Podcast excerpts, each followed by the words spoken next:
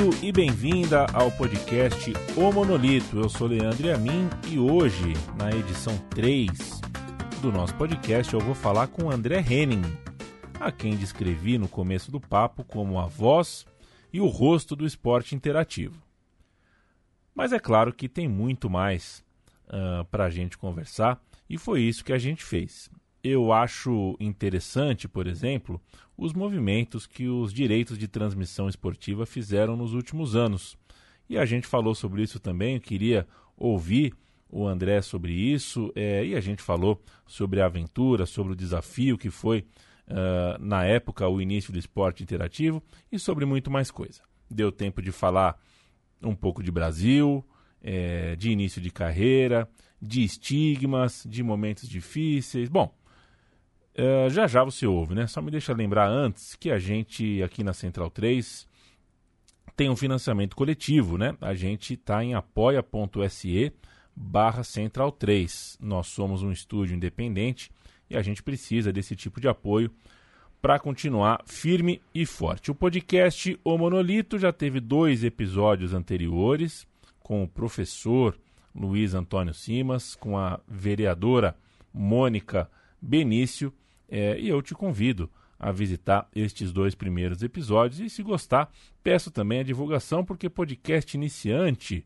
começa com o feed zerado, né? Então precisa chegar em mais gente dessa forma, pelo boca a boca, tá bom? Um abraço, vamos ouvir o papo que eu tive com o André Henning,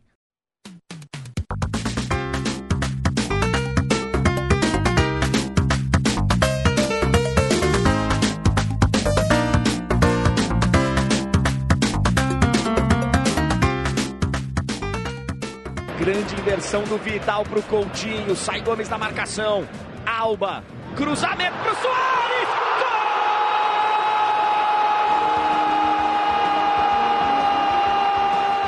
O Monolito fala hoje com André Henning. É, o André Henning, é, é, não se perca pelo nome, é neto de imigrantes alemães, é, mas o Henning virou, de certa forma, um sobrenome também baiano graças à trajetória, à vida, à biografia, a vida levada pelo André Henning, que é a cara e principalmente a voz do esporte interativo. É, eu vou te dizer, viu, André, já mandando um abraço, que me intrigava em 2006 o esporte interativo. Eu estava no último ano de faculdade, em 2006, estava saindo, né, começando a pensar no mercado de trabalho. Me recordo de ver de manhã na Rede TV, acho que era Rede TV, a Inter de Milão jogando, o Adriano Imperador, e eu mandando SMS para tentar ganhar um PlayStation. É, só que no fundo, eu já quase um profissional, eu, eu olhava aquilo e falava, parece aquelas coisas de igreja, né? Quando a igreja compra um horário numa TV aberta. Qual é o modelo de negócio?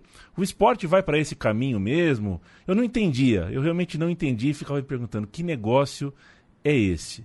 O tempo passou, a gente já, já tem 15 anos desse 2006 passado.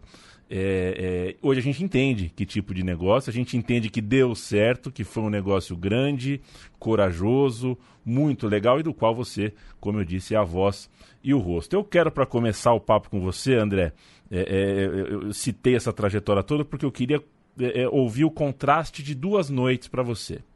A primeira noite, a noite que você abriu o microfone pela primeira vez para falar de esporte interativo, para falar com o público, para transmitir alguma coisa, e a noite que você chegou em casa com a Champions League debaixo do braço. É, acho que são. Você deve ter comido a pizza do mesmo lugar, mas os sabores eram diferentes. Bom, primeiro, obrigado pelo, pelo convite, amigo. Obrigado mesmo. Estou honrado aqui em participar. É, cara, olha só. É, foram dois momentos assim bem diferentes, porque no, no, começo, e aí você pergunta a primeira vez que eu abri o microfone no esporte interativo Sim, ou profissionalmente? No esporte interativo. No esporte interativo, né? É, quando começou no esporte interativo, a gente não sabia se aquele negócio ia dar certo, cara. A gente não sabia nem se estava no ar. Foi no dia 20 de janeiro de 2007, com a TV Esporte Interativo, né? Eu já tinha feito algumas narrações, algumas coisas, campeonato português, campeonato inglês, algumas coisinhas pelo esporte interativo em outras emissoras. Mas no nosso canal, ainda pelas parabólicas, foi no dia 20 de janeiro de 2007. E a grande questão ali foi: estamos no ar? Tem alguém vendo a gente? É, e, e, foi assim, literalmente isso. A gente tava, eu comecei a narrar um, um, uma abertura de transmissão, que era um Liverpool e Chelsea, e a gente não sabia se estava no ar, porque ninguém tinha parabólica ali. A gente estava no centro do Rio de Janeiro, numa produtora, numa garagem de uma produtora, que tinha sido adaptada, para começar a TV ali, enquanto o nosso prédio estava sendo construído, finalizado tal. Nós ficamos uns quatro meses ali trabalhando dentro de uma garagem, uma garagem mesmo, que foi reformada. E aí a, a, primeira sensação foi, cara, a gente precisa saber se a gente está no ar. E aí pelo Orkut, pelo Orkut, as pessoas no Brasil inteiro começaram a falar, ó, oh, estamos é, aqui, estamos vendo, estamos vendo, estamos vendo, caraca, está no ar. Então, assim, esse, esse dia eu nem me lembro como é que eu fui dormir, porque eu provavelmente apaguei. É, a gente tinha passado uma semana intensa, cara, de testes, de, é, de pilotos, para poder colocar a TV no ar no dia 20 de janeiro. Então, eu devo ter apagado é, com a sensação de dever cumprido. E a Champions, ela também foi em dois momentos. A Champions tem o primeiro momento que nós ainda somos TV aberta, ainda estamos na parabólica, e lá em 2009 ou 10 a gente consegue o direito de um jogo é, na terça-feira. Então a gente ia ter um jogo na TV aberta de terça e a Globo ia ter um jogo de TV aberta na quarta. E a ESPN faria todos os jogos na TV fechada. Então tem esse primeiro momento que ele vem absolutamente do nada, que eu jamais estava esperando, jamais, jamais é, e recebo um telefonema, eu estava indo para o aeroporto, eu ficava na ponte aérea, Rio, São Paulo, e aí eu estava indo para o aeroporto, o cara me liga e fala, ó, oh, nós, nós assinamos a Champions. Eu falei, ah, tá maluco, cara? A gente assinou a Champions, cara, um jogo cada terça-feira. E tem o segundo momento, que é aquele que a gente ganha da ESPN na TV fechada. E esse é mais louco ainda, porque esse eu, eu tô em casa... É sabe, parado aqui, já, já, já, trabalhava, já morava em São Paulo de novo, já tinha voltado para São Paulo, ficava longe do dia a dia da emissora, que era no Rio nesse momento, e me toca o telefone e fala: Ó, oh, nós estamos entrando numa reunião aqui com a emissora, com todo mundo, é, no Viva Voz, e eu quero que você participe aqui remotamente. E aí eu, eu escuto uma barulheira, cara, mas não estava entendendo o que, que era escuto o Edgar, que era o presidente, falando alguma coisa de Champions. Eu não entendi direito. E vi uma gritaria, uma comemoração. E aí o cara virou, era o Fábio, ele falou: E aí, gostou? Falei: Eu não entendi. O que, que aconteceu? Falei, cara, nós ganhamos com exclusividade na TV fechada a Champions. Nós vamos fazer todos os jogos. Falei: Caraca, caraca. Aquele ali realmente foi um momento em que eu acho que a gente é, entende o tamanho daquilo que a gente tinha construído. No momento em que você tira uma Champions de uma ESPN e, e, e principalmente da, da forma que foi, né? Com exclusividade, todos os jogos, e o que a gente fez a partir daí, porque aí é o segundo passo, né? O primeiro foi comemorar, o segundo foi trabalhar, porque muita gente naquele momento estava começando a entender o que era o esporte interativo e já duvidando da nossa capacidade. Então o cara não sabia o que era, mas isso não vai dar certo. Pô, tirando da ESPN, a ESPN que sabe fazer. Eles que sabem. Esses caras vão fazer o quê? Esses caras são aventureiros. E aí, cara, quis, quis o destino que provasse toda essa galera aí errada, né? Porque estamos aí até hoje fazendo Champions. É, a gente viu, a gente está gravando isso em 2021, né, André? E é um período é, no qual muitos assim, é pai, tio, as pessoas que não são muito ligadas, que não estão muito conectadas na internet, estão com uma dificuldade de entender como é que baixa o aplicativo, né? É, Comebol uhum. TV, e aí você tem o, o, aplicativo da OneFootball, e aí você tem o, o, outra equipe entrando aqui, entrando ali, os canais são é esporte interativo, mas é TNT Esporte, mas não era outro nome, era outro logo, e eu acho o canal, e qual é o número, controle remoto, tem dois, três na sala de casa, tem sido confuso para algumas pessoas encontrar é, é, é, o, o, lugar onde assistir. É um período, né? É um período, acho que as coisas vão. A, tendência é que as coisas. Uh, que a gente encontre facilidades no futuro. Nesse momento eu entendo que é um pouco. está um pouco confuso, porque, enfim. É, é, é, do, é do momento, é do período. É, e uma parte desse período que eu acho que é crucial e eu acho que, pelo menos pelo que eu vejo, né, quando converso com amigos, quando converso com, com, com, quando eu mesmo faço a minha própria análise em relação ao esporte interativo transmitindo o Campeonato Brasileiro. Entrou numa uh, uh, num, num, lugar ali que a, a, Champions League, claro, dá muita audiência, as pessoas assistem muito, é muito legal. Mas aí falar de Palmeiras, de Flamengo, de São Paulo, de Corinthians, de Vasco, você mexe num outro lugar das pessoas, né? mexe num lugar mais. E eu tenho a impressão que era a chance de uma mudança uh, que não aconteceu. Pelo menos é a minha impressão. É, porque falta união no futebol, falta uma linguagem onde todos os clubes e todas as pessoas que cuidam dos clubes e cuidam da comunicação desses clubes consigam. Não, o futebol brasileiro não consegue nem se vender para um videogame, né? Não consegue nem Sim. licenciar nomes para um videogame.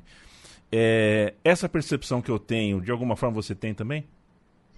Eu, tenho, tenho. É, a, a, sensação que a gente teve, e a gente acertou o brasileiro lá atrás, né, cara? Se não me engano, foi em 2016 que a gente assinou o brasileiro a partir de 2019. Então ficou um tempo ali de, de, de, de até chegar o momento da gente transmitir, que muita gente não acreditava que fosse acontecer. Os caras falaram, não, a Globo não vai deixar, daqui até lá alguma coisa vai acontecer. É... E, cara, a gente entrou num lugar onde nós não tínhamos sido convidados, né? A verdade é essa. É, não existia um convite de quem comandava o futebol brasileiro receber a, a, a, a visita indesejada de um outro meio de comunicação. Por tudo, por toda a relação que existia e continua existindo com a maioria, entre a maioria dos clubes e a emissora. E eu acho que vários se aproveitaram da, da possibilidade de ter ali uma outra emissora é, para valorizar o produto, tal, não sei o quê, mas no final das contas, eles não estavam preocupados, essa é a minha sensação, eu falo como pessoa física nesse momento. Eu não estou falando em nome da emissora, eu não tenho, eu não tenho, é, claro. eu não tenho, eu não tenho condição nenhuma de falar em nome de ninguém. Eu nunca participei de nada e não posso falar em nome de ninguém. Estou falando em meu nome. A minha sensação é de que esses caras eles, eles simplesmente estavam querendo o melhor negócio na ocasião, mas não estavam pensando numa mudança profunda de relação do futebol brasileiro com as emissoras, com eles estavam querendo pegar a maior grana da época. Até porque os presidentes de clubes lá em 2016, eles não seriam necessariamente os 2019, eles estavam querendo, sei lá, o adiantamento lá da época, eu não sei. Mas a sensação é de que não houve um planejamento dos clubes para, olha, quando chegar 2019, nós vamos ter um outro player aqui, e a gente vai ter um produto diferente, a gente vai poder negociar de forma diferente a partir daquele momento e tal. Eu, eu, eu não, vi, não vi esse planejamento a longo prazo da maioria dos dirigentes do futebol brasileiro. Acho até que isso foi um, um, um fator para ter toda a confusão que a gente teve aí e que a imprensa noticiou. E que, de novo, eu só fiquei sabendo pela imprensa, não falo em nome da minha emissora, mas vi a confusão, ah, querem romper, ah, não sei o quê, e a emissora falando que é, não entregaram o que prometeram, e os outros falando também que não entregaram o que prometeram, porque no final das contas, eu acho que ninguém queria entregar nada. Acho que eles queriam continuar do jeito que era e só pegar a grana.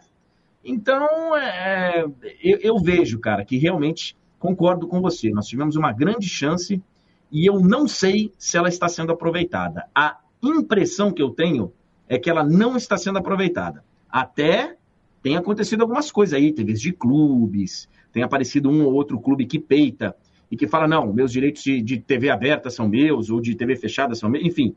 Mas é, eu não vejo uma, uma linha do futebol brasileiro para entender tudo isso e caminhar junto. Vide aquela lei que aprovaram da noite do dia para o dia, aprovaram não, né? Passaram da noite para o dia, simplesmente para resolver um problema pontual lá que todo mundo sabe qual foi, que foi um arranjo político e que não, não teve discussão nenhuma para seguir, para não seguir. Foi uma canetada, uma canetada. Então a sensação que eu tenho como um participante, como espectador, é essa. Eu, eu não, nunca fiz parte de conversa nenhuma disso, sempre deixando claro. André Henning, ser a voz dos dias bons é muito bom, é ótimo, né? Você ser a Sim. voz de um grande jogo, uma grande final, viaja à Europa, pega Champions, é mundial de handball, mundial de vários esportes, jogos da seleção, é ótimo. Ninguém te pergunta sobre ser a voz dos dias ruins. Isso ninguém quer ser. É, e o canal, o canal do Esporte Ativo, quando fechou, precisou da sua voz para dar uma má notícia, né? Eu sei que teve uma reunião em um hotel que deve ter sido um dos dias mais difíceis, não só da sua carreira, mas da sua vida, porque você teve que ser o interlocutor, teve que ser a voz, teve que se comunicar com colegas de profissão para dar uma notícia muito ruim para eles, a notícia de um fim de um canal que é, significava para eles que ou eles seriam ou estavam em vias de perder um emprego, perder um trabalho. Como foi isso, cara? Tem alguma coisa que prepara a gente como jornalista para esse tipo de, de momento? Não. Como jornalista, zero. Como jornalista, zero. É... Eu acho que como ser humano só. É a única coisa que.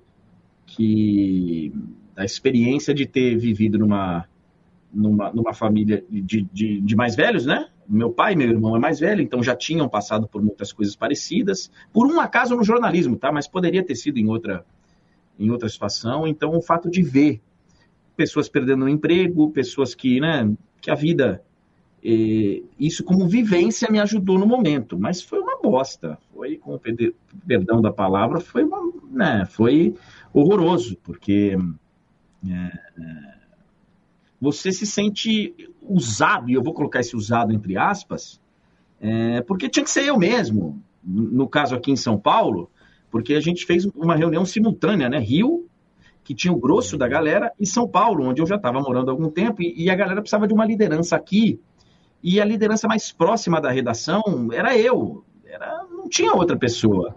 Então você se sente usado, mas tem que ser usado mesmo naquele momento, porque você não tem como fugir. E você tinha que trazer uma palavra de conforto e mas foi muito ruim, cara. Foi muito ruim. É... Eu, eu sei que a empresa foi muito criticada por muita gente, pela forma e tal, mas eu também não, não, não, não consegui enxergar uma maneira tranquila de se fazer isso né? Não tinha Sim. uma maneira tranquila. É, talvez uma maneira menos traumática, talvez, talvez, mas não tinha como se transformar isso numa notícia boa, porque não era, não era, a notícia tinha que ser dada. E demorei muito tempo para me recuperar também, muito tempo, muito tempo. Fiquei durante bastante tempo indo trabalhar na marra, porque você é uma peça muito pequena do, de uma engrenagem, né? É, quando a gente começou o Esporte Interativo lá no dia 20 de janeiro de 2007, quando a gente entrou no ar, pô, eu conversava com o presidente da empresa. O presidente da empresa estava lá, ajudando no, no, no, teleprompter, literalmente ajudando no teleprompter, passando o TP. Estava lá ajudando a, a, a, a, instalar o Windows em algumas máquinas que precisavam ainda tal. O presidente da empresa. Os acionistas estavam lá trabalhando. Pessoas que a gente convivia no dia a dia. Quando acontece o fim da TV, a gente já não é mais isso. A gente já não é mais o esporte interativo como tinha nascido. A gente já é parte de uma grande empresa de mídia mundial e nós somos uma engrenagem desse tamanho. Então, naquele dia você meio que aceita que você é um, uma, uma parte bem pequena de um negócio enorme e que é assim que funciona. O André citou o irmão mais velho, citou pai. É, eu vou aproveitar então, vou perguntar sobre. É, porque assim, você é filho do Hermano Henning, né? Fui dormir uh, muitas vezes com o Hermano Henning na TV, com telejornal, tudo mais. Só que o Hermano Henning que eu conheço, que as pessoas conhecem, é um Hermano Henning de terno e gravata, falando numa linguagem ali jornalística, um programa formal, é, em variados formatos, mas de alguma forma uh, uh, o terno e a gravata ali. Né? Eu conheço ele de terno e gravata. Você conhece diferente. Você cresceu com uma mesa de jantar e de almoço ouvindo histórias é, que eu imagino muito saborosas foram. É, e depois você veio a cobrir coisas que pelas quais ele já passou, como Copa do Mundo, como Olimpíada. Certamente você tem histórias é, deliciosa. Mas a pergunta eu quero ouvir sobre essa memória, sobre essa herança. É, eu sei que vocês chegaram a viajar para alguns eventos junto, Copa do Mundo, por exemplo, né? Vocês foram para a Alemanha juntos. É, é, o que, que fica desse amigo de profissão, irmão Reine, não só do pai?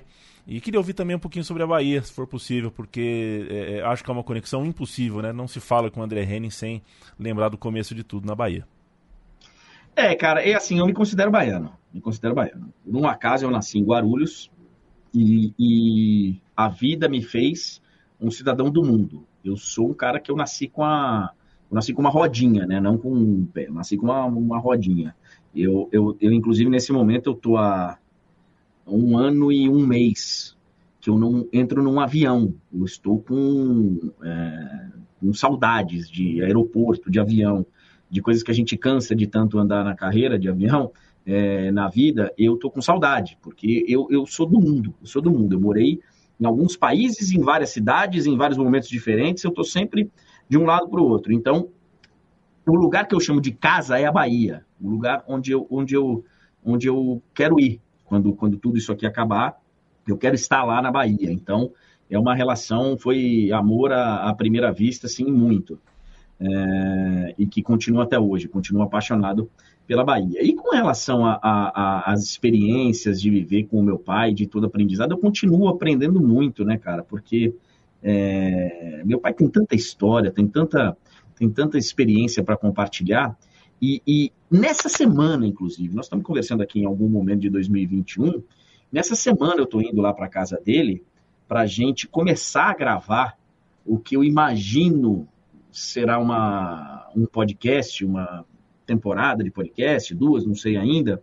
Vou começar a registrar esses momentos, uma conversa de, de pai e filho, falando do, do, das coberturas dele, das minhas, e vou começar a registrar isso, porque toda vez que eu, que eu tô com meu pai, e meu irmão também está junto, que meu irmão também é jornalista, um, um pouco mais velho do que eu, e também tem outro tipo de experiência, é, a, gente, a gente acaba conversando e sempre volta nas experiências do meu pai, no que ele viveu, contando história. Aí eu tenho um pouquinho, meu, meu, a minha história é muito pequena, perto do meu pai, eu conto alguma coisinha também, meu irmão conta alguma coisinha, mas invariavelmente as nossas conversas, nós três, elas acabam batendo no jornalismo e conversando, vendo notícia, é, lembrando de alguma coisa. Então eu, eu vou registrar isso, porque eu acho que é riquíssimo e está na hora, né, de registrar, porque daqui a pouco Deus me livre, mas o tempo é implacável com todos. Daqui a pouco a gente começa a esquecer essas coisas e começa, né, é, sem contar as curvas da vida. Então, é, eu, eu continuo aprendendo muito, cara. Foi um e, e é uma grande escola para mim. André, quero falar um pouquinho sobre estilo, tá? Estilo de comunicação. Né? É, por exemplo, vou dar o exemplo das mulheres, né? É, elas começaram a narrar é, é, futebol há pouco, né? É uma coisa que eu sempre me pergunto, né? Porque a gente banca, e, quer dizer, banca, a gente banca agora, né? a gente está tentando fazer o óbvio, que é com muito atraso dar mais espaço para a voz feminina na mediação dos grandes eventos. Só que abrir o microfone não basta. A gente tem que bancar o estilo. É, eu quero dizer com isso que, se a primeira narradora mulher da história da TV brasileira sai falando, por exemplo, pelas barbas do profeta, vai mandar o sapato daí em vez de gritar gol, ela grita é, como fazia o Silvio Luiz, é, ia, ia, chover crítica, né? Ia chover crítica, ia sobre, chover menosprezo, as pessoas iam achar aquilo bizarro, não iam bancar o estilo. É, e o estilo, então, eu acho que o estilo é importante e fundamental. Mais do que importante, é fundamental. É, porque é de fato um fundamento, né? Quando você cria a sua linguagem, a sua forma de se comunicar, é, você tem que pensar no seu estilo. E a minha pergunta é sobre o seu, André, sobre o seu estilo, porque é, eu sei que tem a coisa é, que para alguns você é o careca que grita o tempo inteiro. É o cara uhum. que grita o tempo inteiro. É o cara que grita até no lateral. E eu tenho certeza, quer dizer, eu suspeito, tenho quase certeza que isso te incomoda. Primeiro, porque é injusto. Segundo, porque resume é, é, momentos. São, sabe, um jogo de futebol tem 90 minutos, né? De repente a gente está resumindo.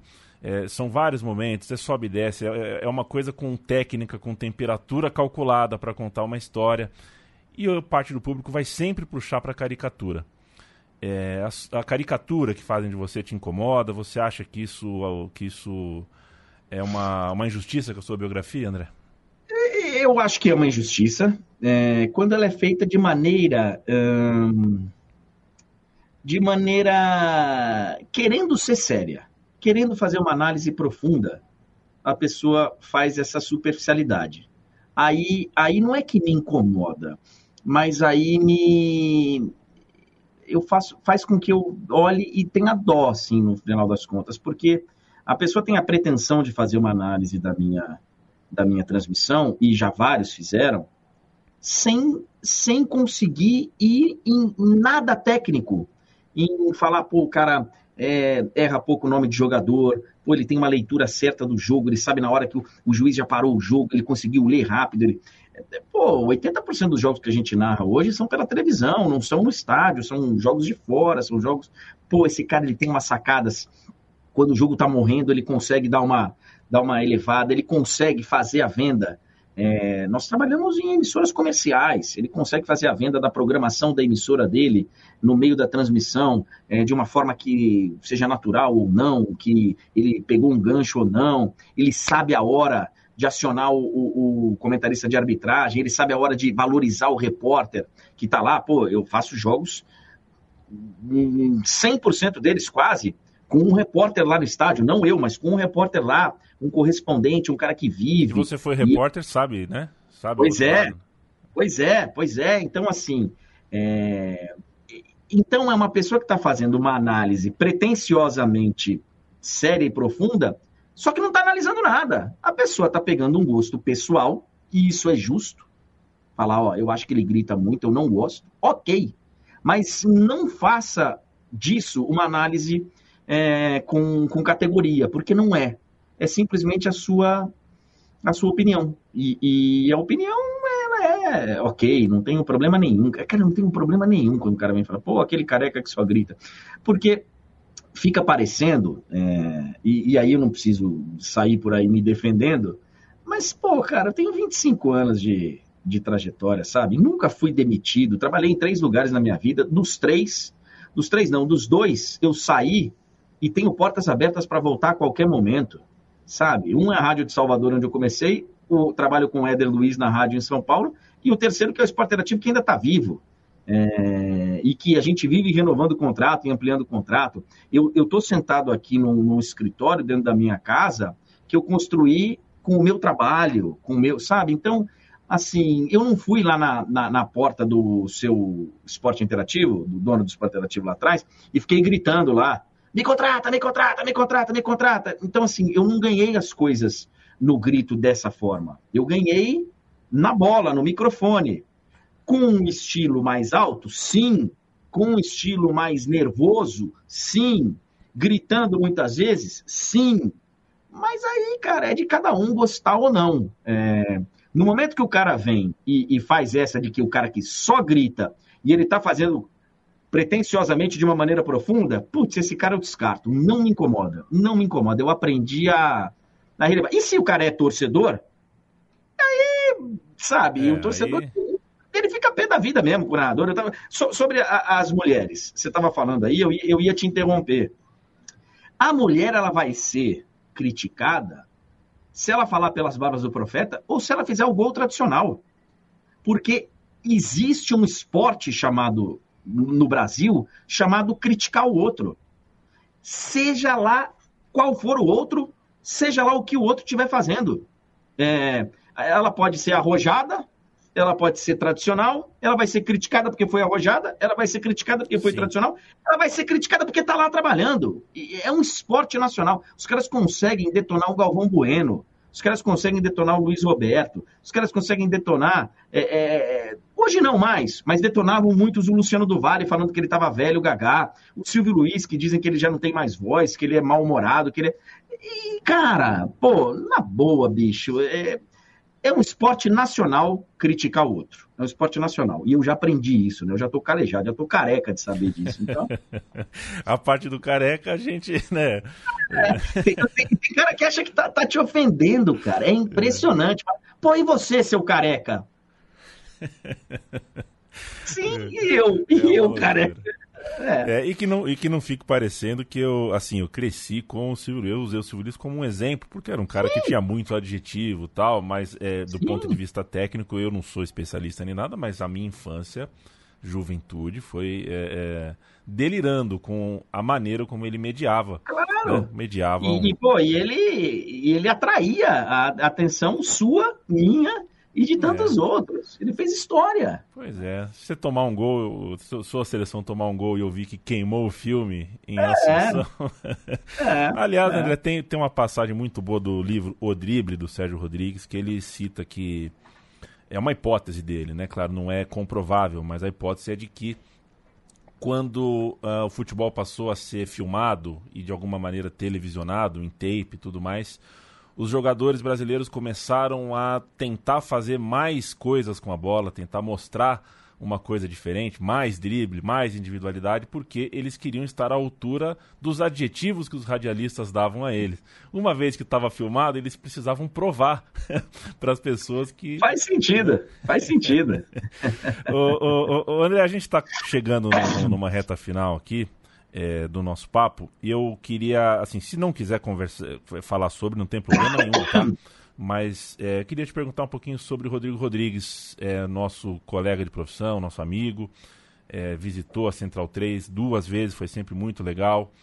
É, e eu, eu sei que você acompanhou desde o dia da internação de uma maneira muito próxima. Né? Esse fim, queria que você, se quisesse se, se, se sentir à vontade, falasse um pouquinho sobre.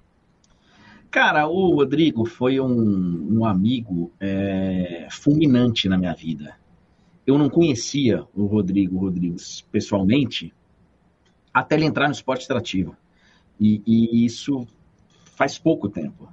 Ele ficou lá com a gente, acho que um, dois anos, talvez, mas foi de um modo avassalador que ele, que ele entrou na minha vida. A gente, a gente se falava muito, antes ele na ESPN, eu, eu, eu no EI, ainda nos tempos de rádio, a gente se cruzou quando ele fazia é, cultura tal, mas é, aquela, aquela, aquele de cruzar, ele trabalhou com meu irmão na TV Cultura, então a gente se falou. Aliás, ele é o único, muito provavelmente, a gente já tentou pesquisar, é, mas ele é a única pessoa que trabalhou com os três Hennings. Hum. Trabalhou com meu pai, trabalhou com meu irmão e trabalhou comigo. E, e a gente se cruzava assim, mas e quando, e quando ele vem para o esporte interativo, cara, é assim, é, é paixão à, à, décima vista. A gente gostava de música, dos nossos instrumentos e de bater papo da vida e, e do esporte menos. O esporte era a coisa que a gente menos falava, mas a gente, é, a gente se, se entendeu muito bem. O, o Rodrigo era um cara que é, ele estava sempre por perto, sempre. Mesmo quando ele, ele foi embora para o Sport TV e foi embora para o Rio de Janeiro, a gente virava e mexia, ele aparecia. É, e, e, de uma forma muito, muito natural. O Rodrigo não era aquele cara que, pô, sumiu, hein, pô, sabe, cara de cobrança. Nada. A ligação dele, se a gente ficasse 10 dias sem se falar, a ligação dele era normal e era igual àquela, né, como se a gente tivesse falado há meia hora. Então foi um, negócio avassalador e, e, e foi um choque, cara. Foi um choque porque ele estava. Não vou dizer que ele estava bem, e eu, e eu me culpo muito por isso. É, já entendi que faz parte de, do processo da doença, mas me culpei muito durante um tempo porque é, ele fica doente e ele contrai o vírus. A gente se fala, a gente se fala, a gente se fala todo dia, todo dia, todo dia. E tem dias que ele está melhor, tem dias que ele está pior. Mas ali ficam, sei lá, uma semana, talvez dez dias, nesse vai, não vai, nesse vai, não vai. E na última conversa que eu tenho com ele, ele estava irritado. Não era ele. Ele estava irritado. Ele estava de uma forma. É... Ele encerrou o papo de uma forma muito bruta. Não era ele. Não era ele. Ele já estava. Eu não sei. O cérebro dele, ele já tinha sido afetado, já estava começando o corpo dele a reagir de uma forma esquisita, porque ele, ele não estava legal e eu falei, bom, eu vou dar o espaço que ele precisa, né? Isso foi na. Acho que na quinta-feira, sábado ele morreu, cara. Sábado ele entrou no hospital, é, já praticamente numa situação muito ruim. Acho que no domingo ele veio a falecer, mas no, no sábado ele já entra desorientado no hospital. E, e eu acho que ele já estava desorientado quando ele falou comigo pela última vez. Então, é, é uma situação de.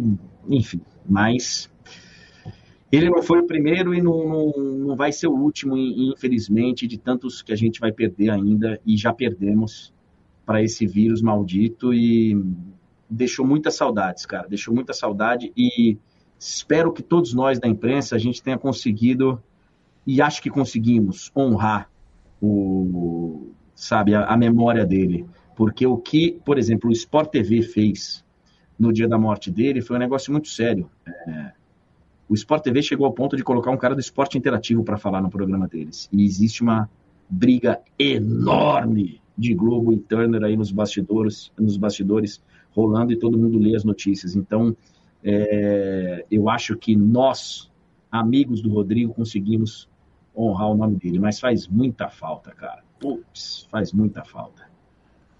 Posso imaginar, uh, André Henning, e quero agradecer pelo papo, claro. Quero agradecer você. É, assim, a gente não se conhece pessoalmente. Eu, eu ouvi, eu assisti um jogo da seleção brasileira, um degrau atrás de você, de basquete, no ginásio do Corinthians, um pouquinho antes da pandemia. Sério? É, eu fiquei, falo com ele ou não falo? Falo com ele ou Pô, não falo? mas deveria ter falado.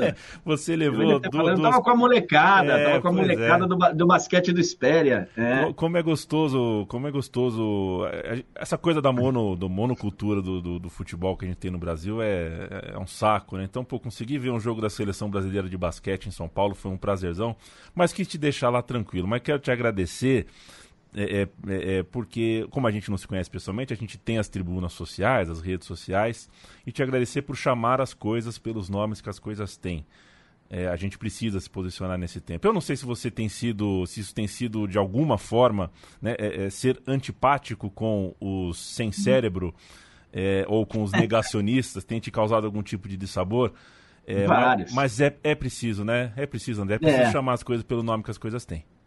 Eu acho que sim, eu acho que sim. Eu acho que é um. é, Quem não quiser se posicionar, ok, mas eu não consigo ver o que está acontecendo no nosso país e ficar quieto. Um monte de gente me pergunta, pô, onde você estava nos últimos X anos? Pô, eu estava aqui, cara. Eu estava aqui, mas eu não cheguei a ponto de achar que a gente precisava chegar a esse ponto. Então, eu senti que precisava, sinto que preciso, eu não consigo ficar quieto e vou chamar as coisas é, pelo nome delas, apesar do transtorno que isso me acarreta diariamente e que eu tenho certeza ainda vai me trazer problema na, na frente. Mas o que vier na frente, primeiro vamos resolver hoje. É isso.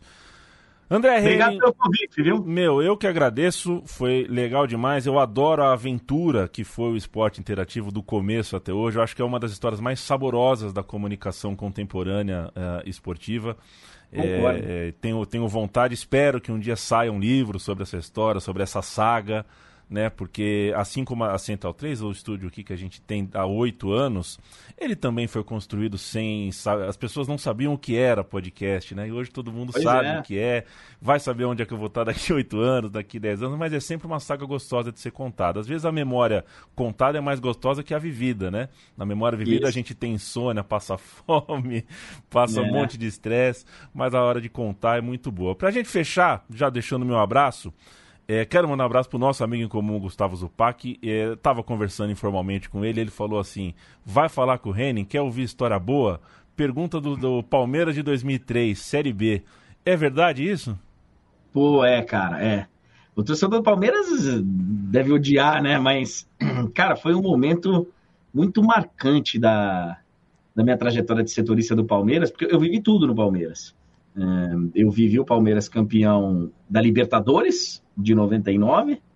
Minha voz está lá no vídeo oficial do Palmeiras campeão da Libertadores em 99, a narração é minha. E vivi o, o- o Palmeiras ser rebaixado, cara, que era uma loucura.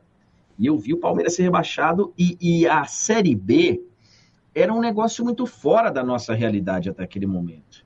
O rádio de São Paulo, que era onde eu trabalhava, a gente cobria, sabe, o grande São Paulo, o Santos, sabe, é, que voltava a ser grande com o Robinho e tal. O Corinthians que estava ganhando tudo, junto com o Palmeiras, ganhando tudo, 98, 99, aí aquele Mundial de 2000, se foi ou não, o problema não é meu, mas Copa do Brasil, e, e o Brasil campeão do mundo, que eu cobri a seleção brasileira naquela Copa de 2002, e de repente o Palmeiras cai. E a gente vai desbravar o Brasil, cara, com a Série B. E foi maravilhoso, porque eu fui em cantos do Brasil que eu não imaginei que eu fosse chegar e que, e que muito me. me pô, eu, eu, eu fiquei orgulhoso de conhecer o Brasil. Eu sou um cara. é, eu não. Eu, eu, eu, eu, eu, eu- como eu te disse, eu sou do mundo. Se você falar agora, pô, vai passar férias na Tailândia, eu vou achar maravilhoso. Vai passar férias em Belém do Pará, eu vou achar maravilhoso também. Vai para Campina Grande, eu falo, cara, eu quero conhecer Campina Grande. Eu tinha um sonho de conhecer Campina Grande, Arapiraca. é, e, e, cara, eu fui para Garanhuns. O Palmeiras subiu em Garanhuns. A gente ia- foi de carro de, Mateus, de, de Maceió até Garanhuns. Então eu desbravei o Brasil junto com o Palmeiras e foi muito legal, cara. E, e, e- e uma hora dessa a gente faz um podcast só para contar as histórias daquela cobertura, porque realmente foram, foram sensacionais. Só sobre isso. Vai ser meia horinha de papo só sobre Série B, sobre Palmeiras de 2003.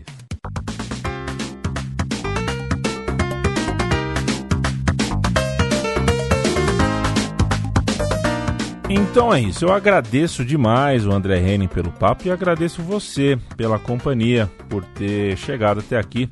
Uh, ouvido o papo inteiro, te convido a quarta-feira da semana que vem.